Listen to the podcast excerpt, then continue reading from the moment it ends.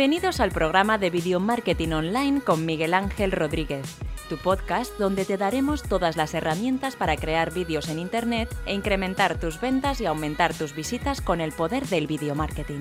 Muy buenas y bienvenidos a un nuevo podcast de Video Marketing Online. Hoy voy a responder una pregunta que me suelen hacer bastante, eh, que es si hace falta hacerse autónomo que cuando me hago autónomo, vale. Lo primero comentaros que yo no soy nadie de una gestoría, esto te lo tendré que contar un gestor, ¿vale? Esto yo voy a contar pues los casos, ¿vale? Según casos, pero que esto no, eh, no le coges con al pie de la letra porque yo no soy gestor. Esto tendréis que preguntárselo a un gestor que, sepa de esto. Pero eh, os cuento también el, tema en España como está ahora en el año 2019 que se está terminando prácticamente.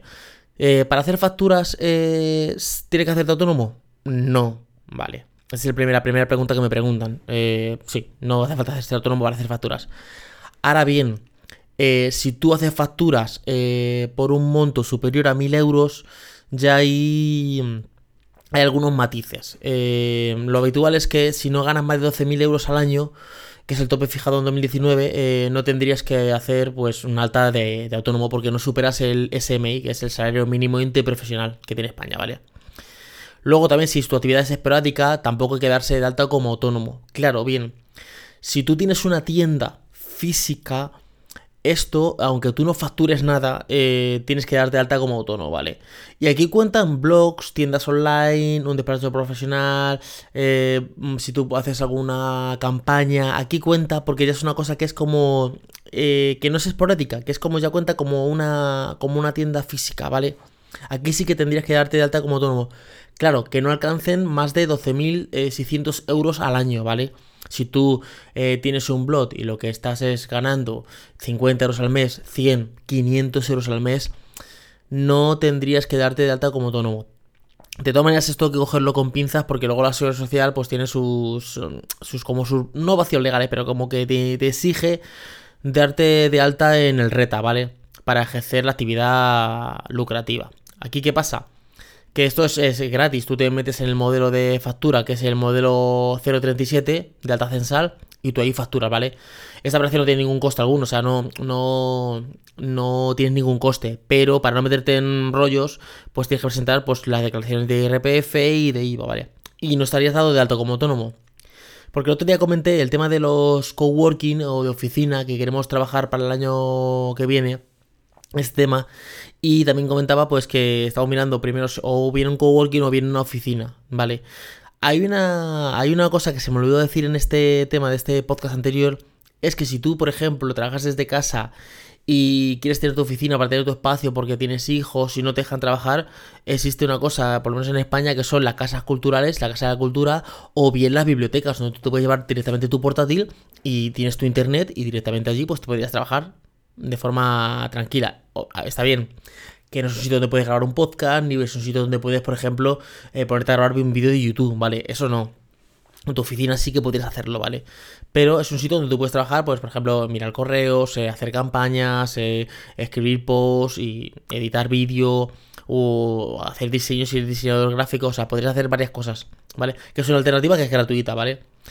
Entonces, eh, si tú, por ejemplo, te dedicas a hacer cursos o hacer infoproductos, seminarios, eh, son calificados como rendimientos de trabajo. Entonces, claro, si eres profesor y implantes conferencias de vez en cuando, en este caso no hace falta que hagas facturas ni nada, ¿vale? Solo tendrías que firmar una nota de recibo como que, oye, que yo he cobrado 100 euros o 200 por esta conferencia, ¿vale? Si la otra persona te, te, lo, te lo exigiera, ¿vale?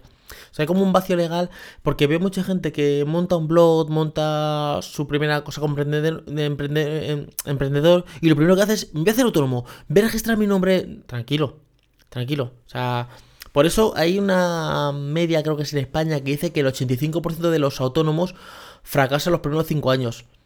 Y es yo creo que por esto. Eh, yo creo que esa, esa cifra está bien más alta porque hay gente que no se da de alta como autónomo y fracasa. Pero si tú esos 5 años, en vez de hacerte autónomo, como no a no ser que estés facturando más de 12.000 euros al, año, si estuvieras facturando más de 12.000 euros al año, sí que habría que hacerse autónomo. Pero si no estás facturándolo, tienes todas estas, cosas para hacer que tú directamente ahí no, no te harías autónomo, entonces no contarías dentro de esa media de, em, de, una, de un emprendedor que fracasa. A ver, A darse alta en Hacienda no quiere decir que estés eh, alto en la, eh, que te des de alta en la seguridad social, ¿vale? Esto quiere decir que ganas menos de la, del SMI, ¿vale? Entonces ahí, entonces tú, pues tienes que, mirar cuánto estoy yo facturando al mes. Luego facturando, porque a lo mejor tú eh, te están pagando, yo qué sé, por PayPal o te pagan desde una empresa desde China y esos no hacen factura ni hacen nada. Entonces, claro, no cuenta.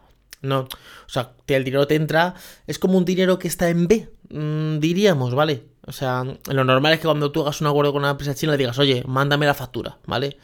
Lo que pasa es que a veces no te contestan y es complicado que te hagan una factura, ¿vale? Eh, o, o, tú facturárselo a ellos. De hecho, no, no me hace falta que me hagas factura. Entonces ahí tienes como un pequeño de vacío legal. Pero para resumir un poquito, todo esto cogiéndolo con pinzas y tendremos que hablar con nuestro gestor. Primero es, mira, yo es que tengo este negocio que acabo de empezar, que no es un negocio físico que está en la calle, sino que es un negocio online, es un infoproducto, y lo que estoy facturando son 400 euros al mes. ¿Vale? Facturando que yo hago una factura. Pues te va a decir que, mm, a ver, el gestor a lo mejor te dice que te hagas autónomo, ¿vale? Pues hazte autónomo, pero tú tienes que decirle, ¿es obligatorio hacerme autónomo? Porque a lo mejor dice, no, no es obligatorio, pero yo te aconsejo que te hagas autónomo.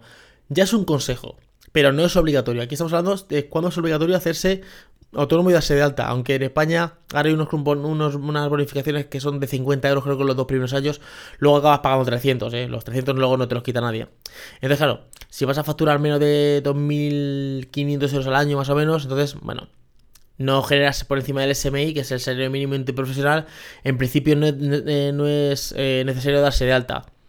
¿Que quieres facturar? Si no superas el, esto, eh, si tú no facturas todos los meses y la factura, pues eh, a lo mejor un mes 500 euros, luego el mes que viene no facturo nada, el siguiente facturo 300, entonces como, es como, no es una actividad periódica y constante, ahí directamente pues tampoco por tendrías que hacerse, darse de alta autónomo. Entonces, lo de darse de alta autónomos a veces se considera como muchos problemas y que de cabeza, y la gente no quiere pues enfrentarse a reclamaciones y cosas así. Entonces, bueno, lo normal es que si tú lo que eh, no facturas eso, pues directamente no, no te des de alta como autónomo.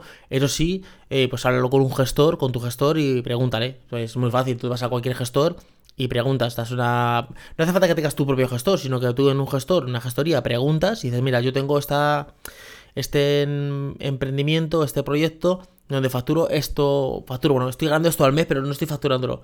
¿Me doy de alta de autónomo? Sí, no, y él ya te dirá si es obligatorio o no es obligatorio. Bueno, espero que os haya gustado el podcast de hoy. Recordad que mañana volvemos con el episodio número 3 de Mi vida como emprendedor, donde cuento mi vida como emprendedor desde que empecé en el 2005 a emprender como, pues como emprendedor. Y nada más, nos escuchamos en un siguiente podcast. Hasta luego chicos, chao.